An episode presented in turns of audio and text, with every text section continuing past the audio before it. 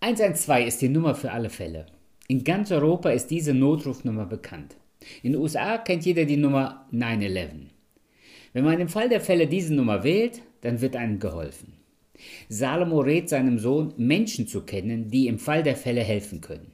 Deshalb lesen wir in Sprüche Kapitel 17, Vers 17, ein Freund liebt alle Zeit und ein Bruder wird für die Not geboren. Man ist sich bei der Übersetzung nicht ganz sicher, ob der Freund auch der Bruder sein kann. Also es wäre die gleiche Person. Deshalb übersetzen manche auch den Vers, ein Freund liebt zu jeder Zeit und wird als Bruder für die Not geboren. Doch unabhängig, ob hier die Rede von zwei verschiedenen Personengruppen oder der gleichen Person ist, gibt Salomo seinem Sohn den Rat, du brauchst einen für alle Fälle. Und so lautet auch der 79. Tipp fürs Leben aus dem Buch der Sprüche.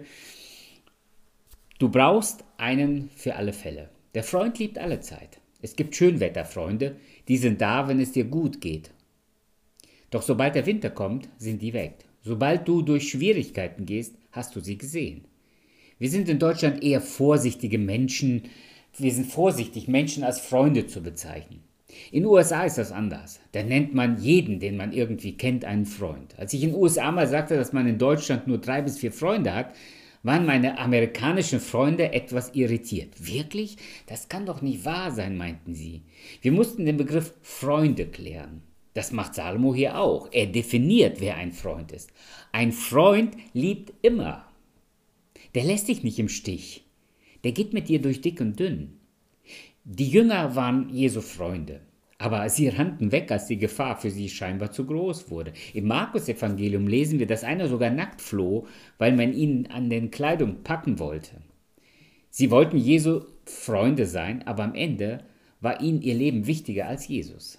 Jesus sagt aber zu seinen Jüngern, so lesen wir es in äh, dem Johannesevangelium, niemand hat größere Liebe als die, dass er sein Leben lässt für seine Freunde. Ihr seid meine Freunde. Und kurz Zeit später stirbt Jesus für sie und für alle Menschen in dieser Welt.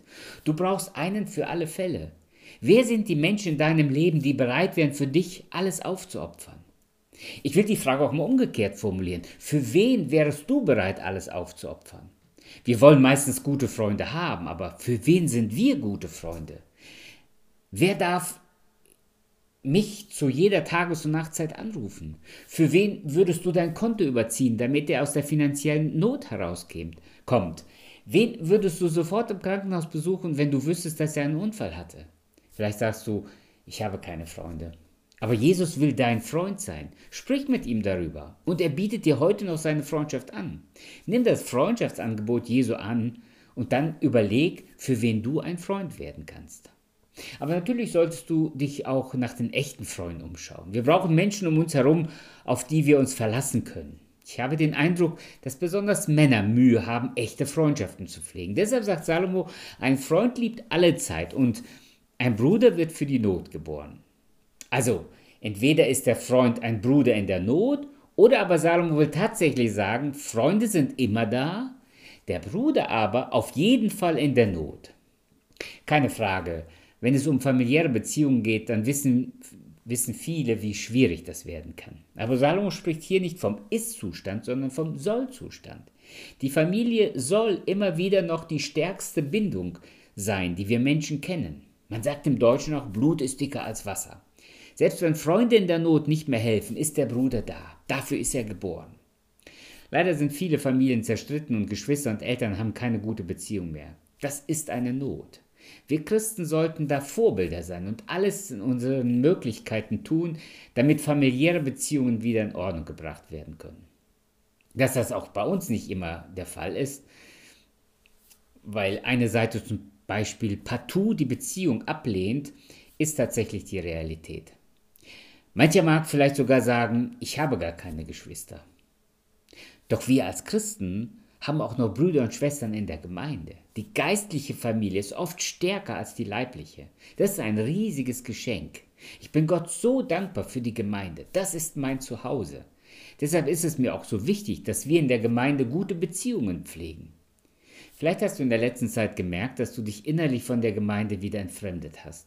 Du hast kaum noch Kontakte, bist selten bei Gemeindeveranstaltungen dabei und deinen Dienst machst du auch nur noch halbherzig oder hast ihn sogar quittiert. dann fehlt dir ganz sicher etwas Entscheidendes, nämlich die geistliche Familie, die dich in der Not auffängt. Vergiss nicht, du brauchst einen für alle Fälle. Ein Freund liebt alle Zeit und dein Bruder wird für die Not geboren.